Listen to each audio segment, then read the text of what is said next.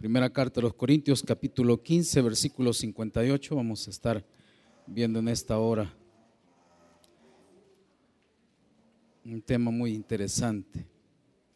Cuando lo encuentre, ayúdele a su vecino y después me dice amén para poderle dar lectura. Primera carta a los Corintios, capítulo 15, versículo 58. ¿Yo lo encontró? Vamos a leerlo, dice la palabra del Señor. Así que, hermanos míos, amados, estad firmes y constantes, creciendo en la obra del Señor siempre, sabiendo que vuestro trabajo en el Señor no es en vano. Oramos. Bendito Padre, gracias por la oportunidad que nos da, Señor, de aprender de tu palabra, de poder sacar la enseñanza, Señor, para nuestra vida. Oramos por la vida de nuestro pastor Michael. Bendícele, Señor, allá donde está. Oramos, oh Dios, por su esposa, por sus hijas, por cada uno de los servidores de nuestra iglesia, por las actividades, Señor, que se van a realizar. Oramos que sean de la mejor manera y sobre todo, Señor, que puedan visitarnos amigos para que te conozcan como su Salvador personal. Regálanos la oportunidad, Señor, de crecer en el conocimiento de tu palabra, como también, Señor, crecer en la vida espiritual para poder llevar a cabo el propósito, tu voluntad en nuestra vida. Te amamos, te bendecimos y gracias por este momento. En el nombre de Jesús te lo pedimos y oramos. Amén y amén. Puede tomar su asiento. ¿Cómo llegar a la madurez o cómo tener un crecimiento espiritual? Es algo muy importante en nuestra vida. Cuando hablamos del crecimiento espiritual, siempre tenemos que tomar en cuenta que es un proceso y cada proceso tiene un inicio, pero en el caso del creyente, el proceso del, creyente tiene un inicio, pero no sabemos cuándo va a terminar. Y todos nosotros hemos sido llamados por Dios para cumplir un propósito, para cumplir su voluntad en esta tierra. Cuando nosotros no entendemos que es necesario iniciar un proceso de madurez, nos vamos a estancar. La Biblia habla en varios pasajes de la Escritura sobre la comparación que hacía el apóstol Pablo sobre los creyentes nuevos, sobre los creyentes que aún no tenían la capacidad de discernir. Y a ellos les llamaba niños. Recuerde que enseñarle a un niño es la cosa más difícil que pueda haber. Usted le enseña a comer a sus hijos y ellos primero se pasan la comida por los ojos, le dan al gato, juegan, juegan al avioncito y así son los niños. Si usted ve que el, niño cuando empieza a, caminar, usted tiene que enseñarle. Por eso los niños caminan igual a la mamá, si camina. El proceso del aprendizaje de un niño requiere mucha paciencia. Y Dios ha tenido paciencia con todos nosotros. Porque nosotros queremos correr en la vida cristiana. El aprendizaje de un niño en, poder experimentar los cinco sentidos y usted le da una prohibición a un niño y ¿qué es lo que hace, hermano? El niño está niño. Su mentalidad eh, no se ha desarrollado, su conciencia no es consciente de lo que hace. A veces nosotros, a, los tiernitos, es una reacción. Mira cómo reconoce al papá, dice, y el niño se ríe. Se ríe con el lechero, con el que vende diario, con el que vende, con todo se ríe. Entonces, cuando eh, es una reacción, cuando un niño está en el aprendizaje, requiere paciencia y requiere un proceso. Yo nunca he visto a una mamá que ande a un niño de 20 años enseñándole a caminar. ¿Cuántos creyentes nos hemos quedado en pañales?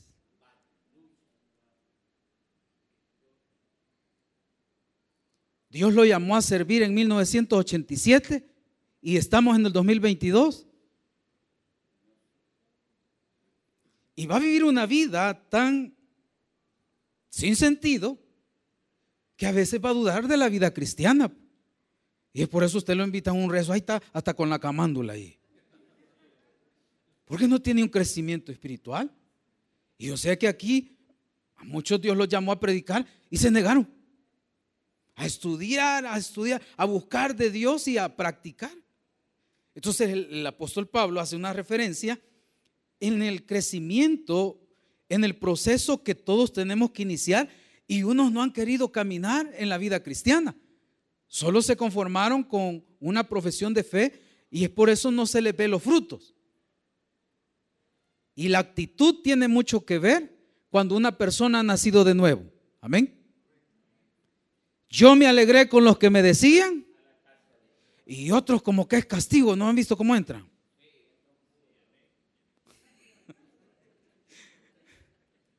Paciencia, Señor. El, carácter, la, la actitud que todos debemos de tener es una vida de gozo, la vida cristiana. Porque cuando usted comienza, el tiene lo necesario y que tiene que aprender de las caídas que todos nos damos y nos van a quedar cicatrices para nunca olvidar de dónde caímos y de dónde Dios nos ha levantado. Por eso es un proceso de madurez que todos debemos de iniciar. Pero qué dolor da en el corazón saber que los nuevos creyentes adoptan las mismas costumbres o las malas costumbres de los viejos creyentes. Cuando el creyente nuevo está con todo, es el primero que está ahí. Cuando ya tienen 5 o 6 años, después de las alabanzas entran. Ya no adoran. Nadie dice amén. Está bien una vez, dos veces, pero ya todo el tiempo usted. ¿Y a qué venimos pues? Yo no sé lo que tú has venido. Sí sabemos a qué han venido.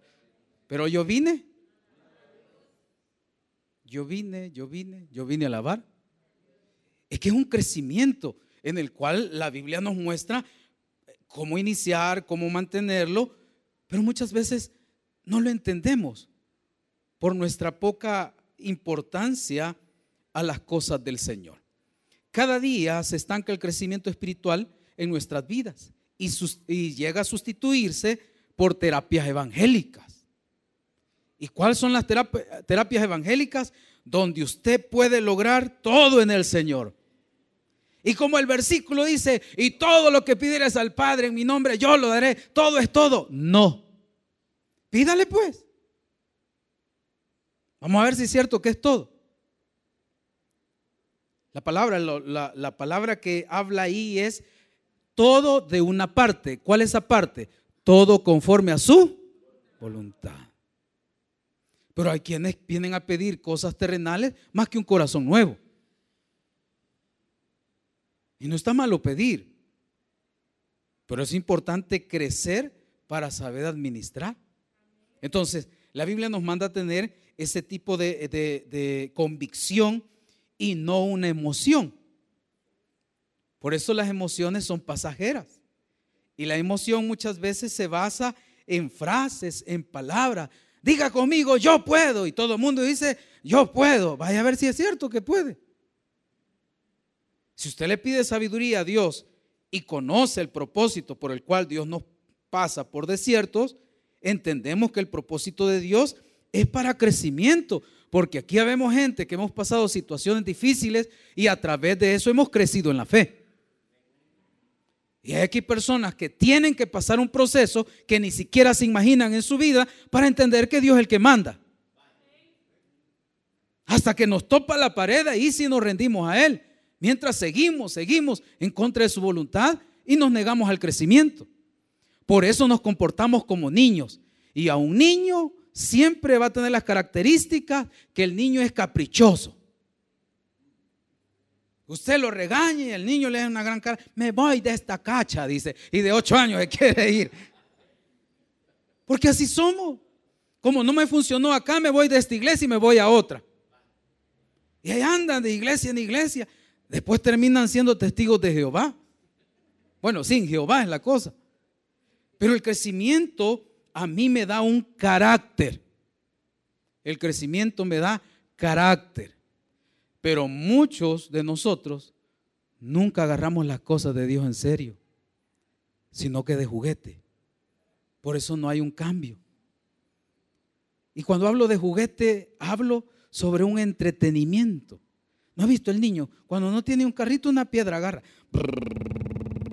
Y cuando se aburre, la avienta. Entonces debemos de entender que no es una terapia, sino que es una convicción en nuestro corazón. La falta de madurez, madurez nos va a ayudar a nosotros a no tener una vida subjetiva. La vida subjetiva es que entre lo primordial y lo secundario. Hay gente que prefiere ser tiktokero, así es verdad, y no un servidor de, de la iglesia. Y todo mundo, usted va a ver que eso está de moda. Andar chulón, que lo vean por ahí. Y, eso lo hace sentir realizado. Y cuando no tienen muchos likes, muchas vistas, ¿y quién va a estar viendo eso usted? Si hacen el ridículo. ¿Por qué? Porque hay un problema en su mente. Usted no necesita ser famoso para el mundo. Nosotros necesitamos ser obedientes ante el Señor y eso es suficiente en la vida. ¿Por qué? Porque la fama es pasajera. La falta de madurez me evita a mí un crecimiento espiritual. Atrofia y no produce. Nos volvemos cristianos estériles.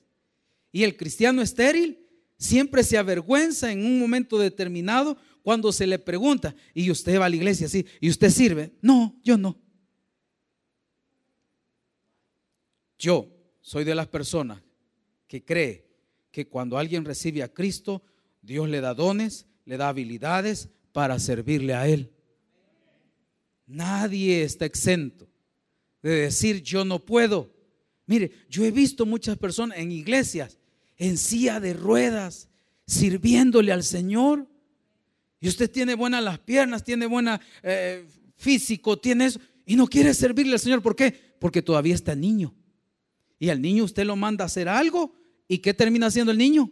Jugando. Entonces me da una me atrofia el crecimiento, genera una vida inconstante. Y eso es bien normal. La vida inconstante eh, genera incertidumbre en las personas. No hay cosa más fea que usted le diga a alguien a, tales horas y llega hasta el siguiente día y le pone excusa. Y no hay peor cosa que ponerle excusas al Señor. Mire, ¿y por qué no sirve? Es que el trabajo viera cómo lo tengo.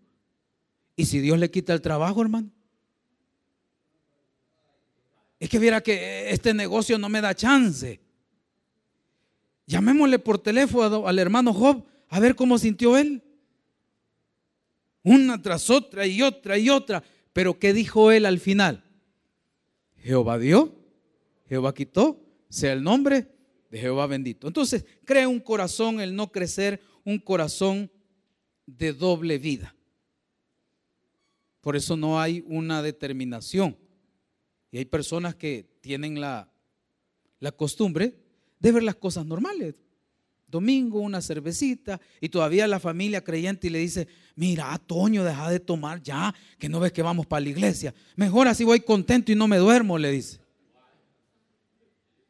Y, cuando agarran el cigarro y, y a veces emanan la nicotina, o a su vecino, Va a sentir el olor a cigarro y usted que yede a cigarro en la iglesia y aquel. Porque es un crecimiento el que debemos de tener. Mire, cuando alguien va creciendo en la vida espiritual, hasta su rostro le cambia.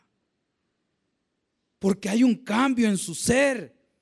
Hubo un cambio cuando de nuevo nací. Pero cuando yo tengo un doble corazón, tengo una doble vida. Entonces me comporto de una manera acá y me comporto de una manera acá. Entonces el crecimiento se hace una vida de mediocridad, de creer que por pertenecer al tabernáculo, de pertenecer a cualquier otra iglesia, usted ya es algo delante de Dios. Nosotros somos algo delante de Dios, somos sus hijos porque hemos recibido a Cristo en nuestro corazón, no por pertenecer a ninguna iglesia. Entonces veamos qué es lo que debemos de hacer. Versículo 58. Después de hablar sobre la resurrección y la esperanza del creyente que todos tenemos. Todos tenemos la esperanza de que Cristo volverá, hermanos. Amén. ¿Cómo nos va a encontrar?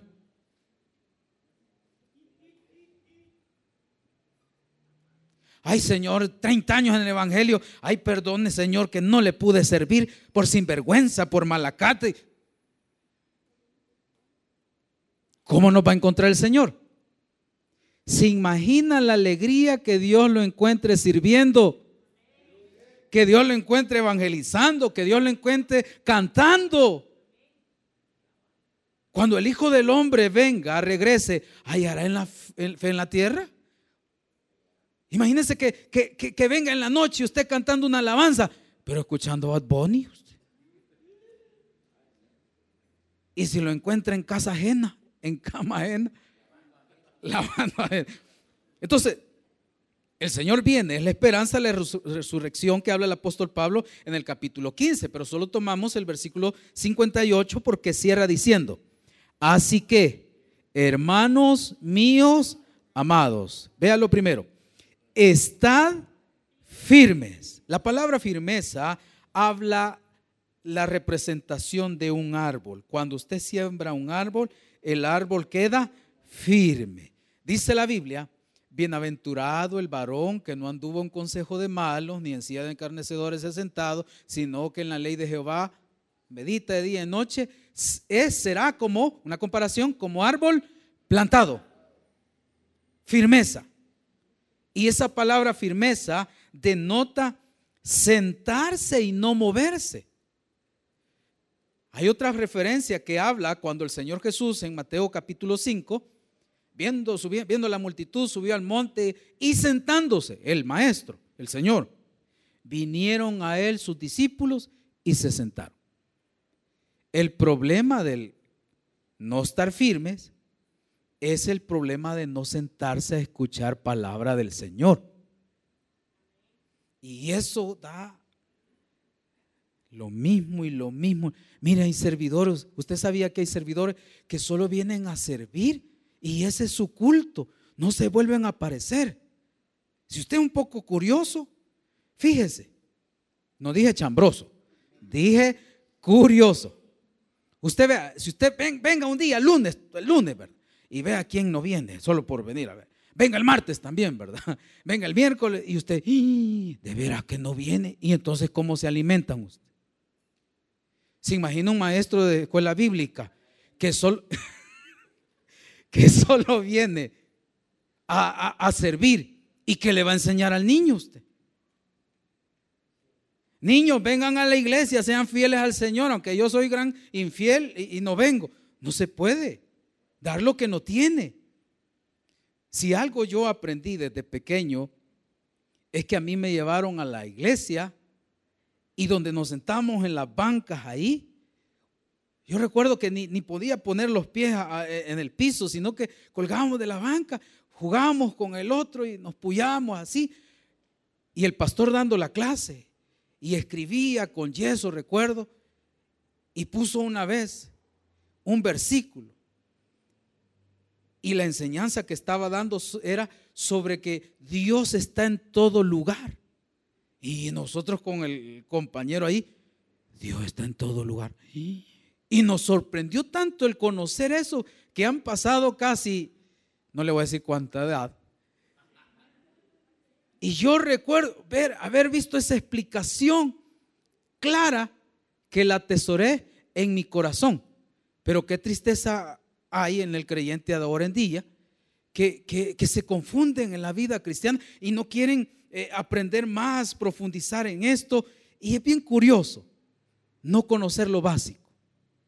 Y lo básico está, el primer paso está, vea como dice el libro de Ezequías capítulo 26 versículo 2. No existe sequías, hermano. Y algunos lo estaban buscando porque no se saben los libros de la Biblia. Ezequiel, dijo, Ezequiel, Ezequiel. Y darle y dar, no lo encuentro.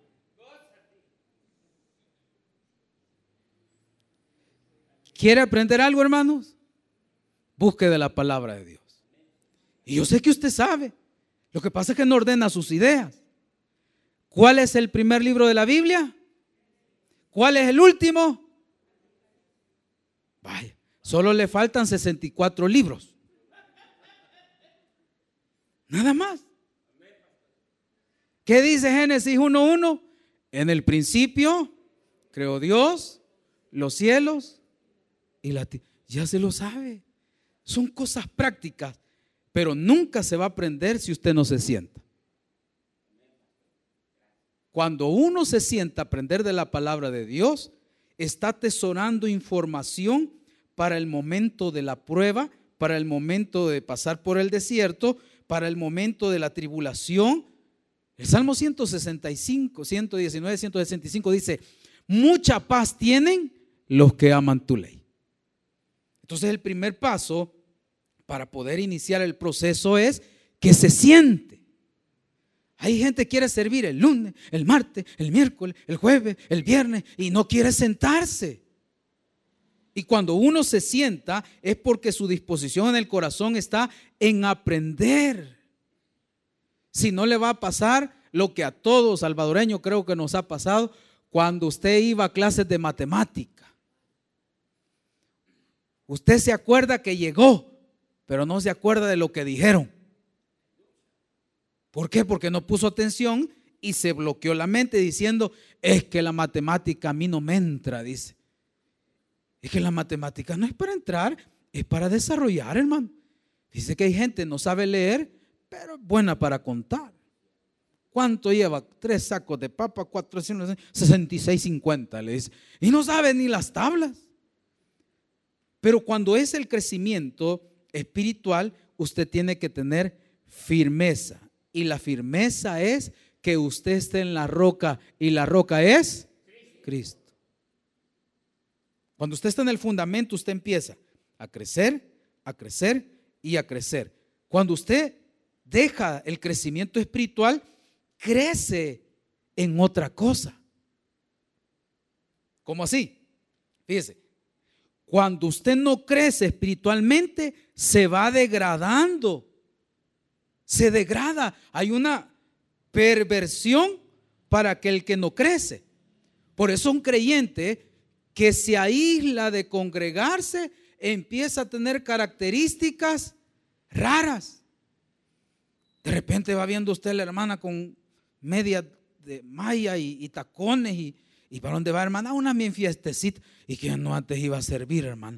No, eso era antes. Y usted empieza a ver que va la degradación. Antes alababa al Señor, ahora ha dejado de hacerlo. Porque cuando alguien se sienta realmente, será como árbol plantado junto a aguas de corriente y su hoja no cae. Fruto. Entonces vea, le leo. Estad firmes. No se mueve, no cambia de lugar donde fue plantado, sigue creciendo y se sigue alimentando. La segunda palabra dice firmes y constantes. La palabra constantes aquí habla de una continuidad, una estabilidad, algo inamovible, de perseverar, de permanecer, estar sentado siempre con el corazón dispuesto. Mire, cuando alguien no es constante, lo demuestra desde, desde que se levanta. Estaba leyendo algo ahí y me dio risa. Y he pasado cuatro días riéndome solo. Pero no estoy loco, hermano. Dice que si usted al despertar ha puesto una alarma, una, usted disciplinado. Revise su celular, 16 alarmas. Quiere decir que usted le está diciendo a su cerebro que tiene chance de volverse a dormir, despertar, dormir, despertar, dormir, despertar. Ya confundió su cerebro.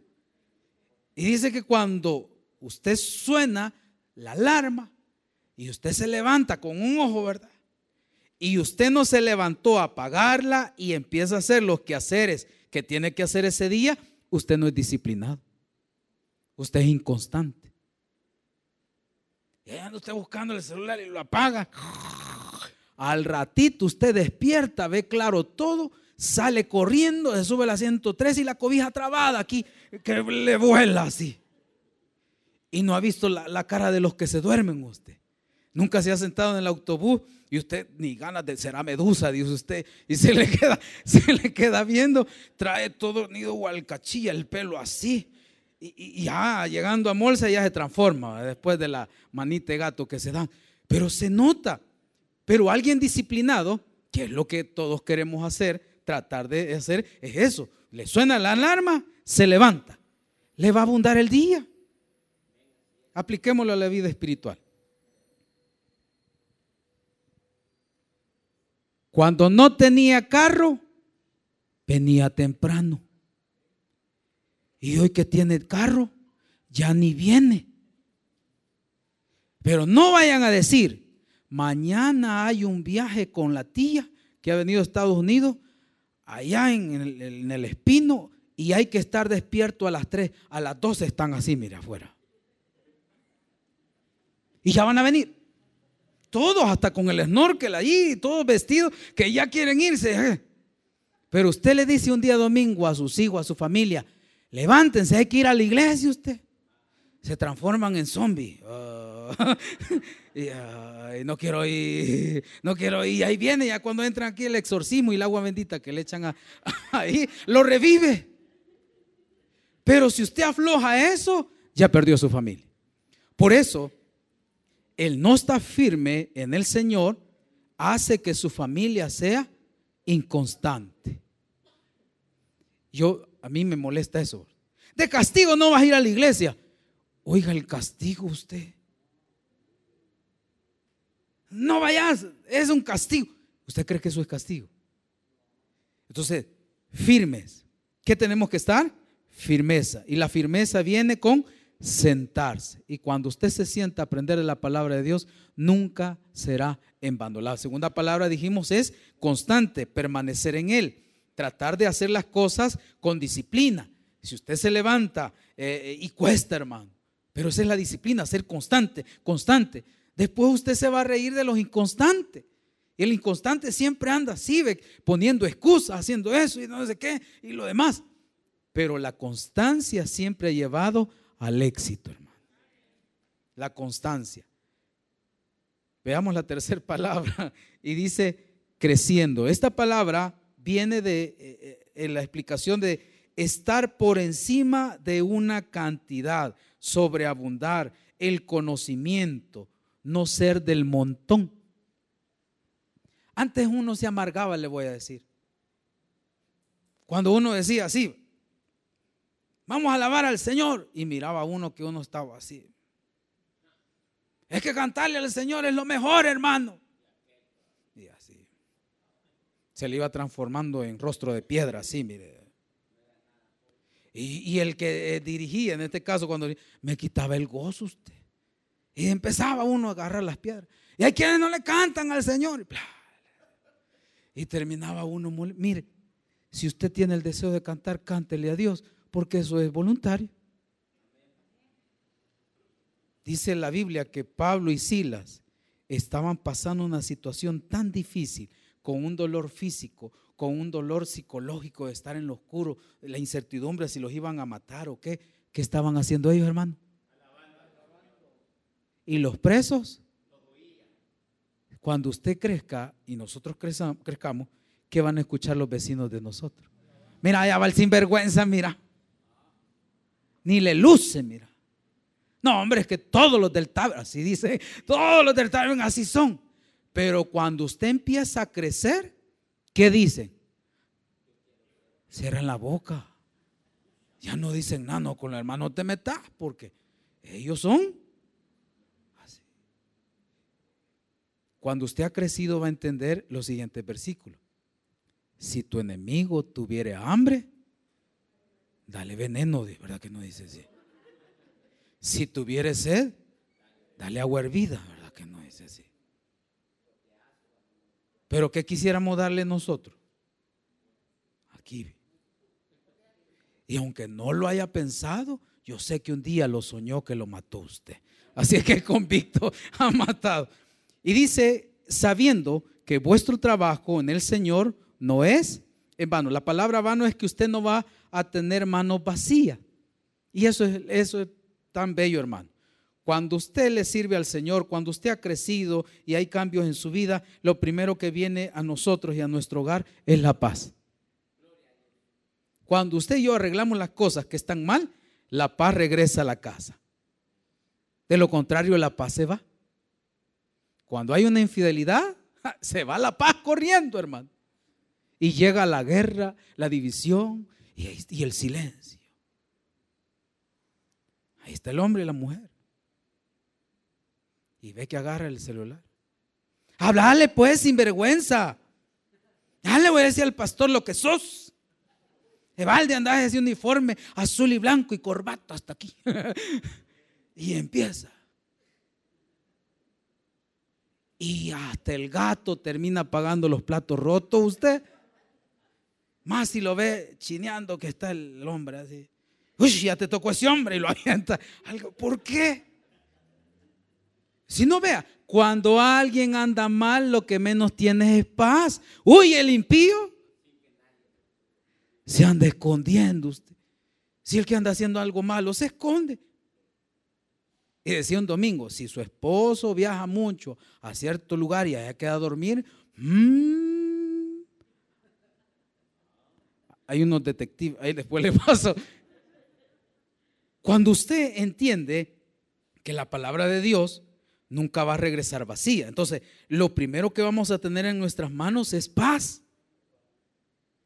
Si a usted no le gusta que la gente hable de usted, haga lo correcto y le va a cerrar la boca. Mira, ve, esa mujer tanto marido que trae. Hoy trajo un colocho, mira. Hoy no lo trajo, está peleando. Total, si viene con uno o viene con otro, porque así es la mentalidad. Pero cuando ya se afirma, se acabó todo. Entonces, en la casa, lo primero tiene que, que existir es la paz de Dios. Porque cuando hay un crecimiento, cuando viene una prueba, lo primero que hay es oración, hermano. Cuando no hay pisto, viene el conformismo, pero no hablo del conformismo que el mundo tiene, sino decir, bueno, no hay ahora. ¿Qué vamos a comer? Aquí hay un platanito, partámoslo en cuatro. Pero somos seis, por eso los cuatro van a comer. Dos no van a comer porque ya han comido bastante. Ni que hubieran desnutridos en la iglesia. Vean, todos ustedes están gordos. Si es lo que hago, y come y come y come gente que ni trabajo tiene estable y todo lo demás, y come bien. Entonces cuando la Biblia nos dice que no hay nada en vano, no es en vano, Dios nos protege, Dios nos guarda, Dios, qué mayor bendición que tener la paz de Dios en nuestra vida. Pero cuando usted no quiere crecer, ya no tiene paz, sino que lo que tiene es que cree que Dios es su enemigo. Por eso que cree que toda predicación es contra usted. Y siente que le están diciendo a usted. Pero realmente es para usted. Así dice la Biblia, que cada, cada uno tiene que agarrar y tener en cuenta el discernimiento. Entonces, eh, no es en vano, hay un trabajo que hacer por el Señor que no es fácil. Lo que más he experimentado de unas hermanas guerreras, las dos se llaman hermana Ana, cuando yo estuve viajando a Chalatenango, Arcatao, fuimos caminando por ir a buscar a una persona, sin mentirle, como desde aquí hasta Santo Domingo. Y el niño que nos llevaba, y ya vamos a llegar. A la vuelta, me decía. Vuelta y vuelta y vuelta y vuelta. Hemos salido 12 y hemos llegado casi cuatro de la tarde. Y fuimos y hablamos. Y cuando ya veníamos, ahí no es que pase o llegue a traer un Uber, nada. Y venía un camión lleno de cerdos. Y usted sabe que el, el excremento del cerdo apesta. Si no, cuando ve un cerdo, tóquelo así, después le hace así, para que vea cómo es. Y como era una cuesta, le estoy hablando a alguien que tenía 55 años y la otra como 49. Y como siempre han andado unas sus licras hasta aquí, nos da railo, dijo, súbanse. Yo queriendo buscar y subir a la hermana y ya estaban encaramados usted en el camión así. Habían amarrado la falda, dele, le dijo. Y venían y venían y risa y risa, risa y risa. Y se viene el agua usted. Las hermanas como que arriba del arca iban de Noé, se miraba. Y cuando nos bajaron, ellas nos dijeron que bárbaros, aquí no nos dan transporte. Se bajaron gozosas de que habían ganado una persona para el Señor.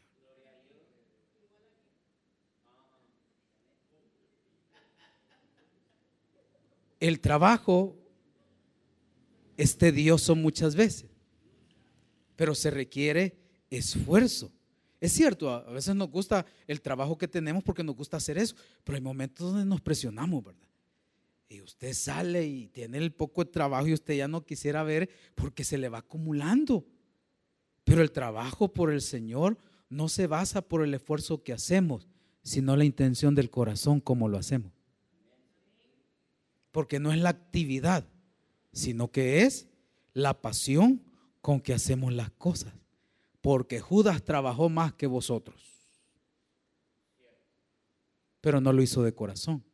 Entonces, para ir aterrizando, veamos entonces qué es lo siguiente. ¿Cómo puedo crecer entonces estando firmes, constantes, creciendo en la obra del Señor con trabajo y sabiendo que no es en vano? Vaya conmigo rapidito y aquí aterrizamos. Colosenses 1.10. Colosenses capítulo 1, versículo 10, más adelante.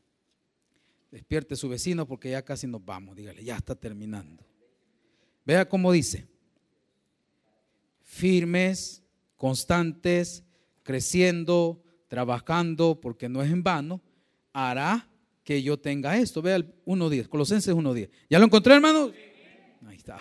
Los tres que dijeron amén. Oye lo que dice. Para que andéis como es digno del Señor, agradándole en todo llevando fruto en toda buena obra y creciendo en el conocimiento del Señor. Si quiere subrayar es para que andéis, es un presente, su testimonio, como es digno del Señor, agradándole su propósito, llevando fruto es la voluntad del Señor en toda buena obra y nuestra parte es, el resultado es creciendo en el conocimiento de Dios creciendo en el conocimiento de Dios. ¿Por qué habla de crecer en el conocimiento de Dios? Vámonos rapidito y terminamos. Vaya conmigo a Filipenses 1.9, por favor. Filipenses capítulo 1, versículo 9. Terminemos ya hace, ya huele a frijolitos. Filipenses, Gálatas, Efesios, Fipilenses, dijo el niño. Lo encontré. 1.9. Filipenses. Cuando usted llegue a conocer la voluntad del Señor, va a ir aprendiendo más de la palabra. Y vea lo que dice acá, 1.9, Filipenses 1.9. Y esto pido en oración, que vuestro amor abunde aún más y más en qué? En ciencia y en todo conocimiento, para que aprobéis lo mejor. Ahí la palabra probar es distinguir, saber lo que es mejor a fin de que seáis sinceros e irreprensibles para el día de Cristo, llenos de frutos de justicia que son por medio de Jesucristo para gloria y alabanza de Dios. Pero hay que retrocedo al 9. Que abundéis en vuestro amor y en ciencia en conocimiento. ¿Para qué conocemos la voluntad de Dios? Para probar lo mejor. Cuando usted conoce la voluntad del Señor, se va a presentar la oportunidad de poder hacer un trance, como dice. De lo que usted haga, solo necesita una firma. Son 600 dólares seguro y no tiene peligro de que después corte de cuenta la fiscalía o auditoría llegue. Y usted está necesitado y usted dice, ¡Ah! lo que el Señor me pone, mira. Y usted da su firma le dan el dinero y usted en agradecimiento al Señor hasta ofrenda pone usted. Porque hay gente hasta de la cerveza ofrenda al Señor, del cigarro, del... Cuando yo tengo conocimiento, discernimiento, apruebo lo que el Señor haría. O sea, usted se pregunta, ¿qué haría el Señor? ¿Llegaría tarde al trabajo el Señor? ¿Llegaría tarde a la iglesia? ¿Dejaría de servir por algún comentario? Entonces cuando usted tiene crecimiento, usted sabe discernir entre esto y lo otro. Cuando usted tenga discernimiento en su familia, usted va a saber qué tipo de vida es la que tienen que llevar sus hijos. Pero imagínense teniendo una vida, tener una jovencita de 13, 14 años, que usted le consiente un noviazgo ¿Usted cree que tiene el discernimiento de Dios? Y los deja solo ahí. Nadie dice nada. ¿Por qué? Porque no hay un crecimiento espiritual donde se rijan los límites. Porque cuando si el papá no crece, ¿cómo van a crecer los hijos? Si la mamá no crece, ¿cómo van a crecer los hijos? Pero si algo le van a reclamar algún día a sus hijos, es el haber sido sinvergüenza e hipócrita en las cosas del Señor. ¿Y qué me va a decir usted? Si usted esto, si usted hasta se acostó con otro hermano en la iglesia, pues. ¿Y usted cree que no lo sé? Qué silencio se puso. ¿Qué va a hacer? Si mamá, si yo te he visto que te cuenteas con, con tu amigo que vive en la unión, si ese es amigo mío, con derecho. ¿Usted cree que no le van a decir algo alguna vez? Pero mire, dejemos a los hijos y Dios. Dios no necesita su huella, ni su patrón como que son las constelaciones del... Dios lo conoce antes de lo que nosotros hacemos. Claro, si Dios va a echar aceitillo, pues aquí se va a venir a dar en los dientes. Ya la va a embarazar aquí y va a ser niña. y se va a parecer a él.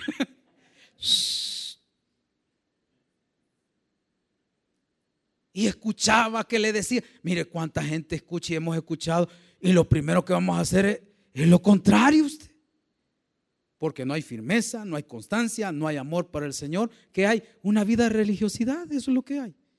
Y así nos conformamos. Venir a la iglesia e ir al baile. Venir a la iglesia detrás de la rueda.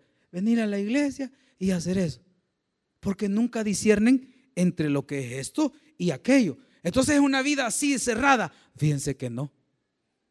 Porque el que tiene crecimiento y discernimiento hace las cosas y, si lo hace, lo hace para el Señor. Y todo lo que hagáis de palabra o hecho, si glorifica a Dios, gloria a Dios. Si no lo glorifica, le quitaste gloria a Dios. Porque el propósito de la madurez es dar gloria a Dios todos los días de mi vida. Y ahí terminamos. Según de Pedro 3:18. Ahí es donde terminamos. Como dijo aquel, ya casi hermano, solo seis versículos más. Según de Pedro 3:18. Según de Pedro 3:18. Cerramos. Y dice así, el apóstol Pedro, después de hablar en su carta de poder eh, insistir a los cristianos que estaban dispersos en el Ponto, en Galacia, en Bitinia, cierra diciendo lo siguiente. Oiga lo que dice. Antes bien, creced en la gracia y el conocimiento de nuestro Señor y Salvador Jesucristo. Cuando Pedro habló por primera vez, ¿cuántos se convirtieron? Se vuelve a parar con el poder del Espíritu Santo y se convierten cinco mil, ocho mil personas. Y le identificaban que eran personas del vulgo, de cojute de ser este Pedro, decía. Entonces, ¿qué hizo la diferencia? El crecimiento espiritual. Pero ¿cuál es el propósito del crecimiento? Vea lo que dice, a Él sea la gloria ahora y hasta el día de la eternidad. Crecer en la gloria, en la doxa, en la alabanza, en la honra, es que usted cuando tiene conocimiento, cada día trata de darle gloria a Dios. Usted hizo lo justo, gloria a Dios. Usted se esfuerza por hacer la voluntad de Dios, gloria a Dios. Pero cuando usted hace lo contrario, va degradándose. Por eso dice Romanos que cambiaron la gloria de Dios, no le dieron gloria a Dios, sino que se envanecieron sus pensamientos y deshonraron sus cuerpos y Dios los entrega y empiezan a hacer lo contrario, pues. Usted en su matrimonio honra a Dios, en el adulterio. Por eso el homosexualismo, el lesbianismo está en contra del modelo de Dios de la familia. Y nunca será bendecido porque no es la voluntad de Dios. Entonces viene la pregunta, ¿qué tanto hemos crecido en estos seis meses? Siete meses. Ya tiene marcada la mitad de la Biblia, o por lo menos un evangelio. ¿Ha crecido usted en el conocimiento? Y ese crecimiento ha hecho que sus hijos se refleje ese conocimiento. Que por lo menos se dé gracias a Dios a la hora de comer usted. Ahora me tocó comer con personas que no son creyentes, ¿verdad? Así, ¿verdad? ¿Qué haría usted? ¿Orar o, hacer un estornudo? Señor, gracias por este alimento. Y se seca la... Son técnicas que he aprendido de otros que así le hacen. ¿Y por qué le dice? Es que así oro. Gracias, Señor. ¿Qué va a hacer? Cerrar los ojos nada más.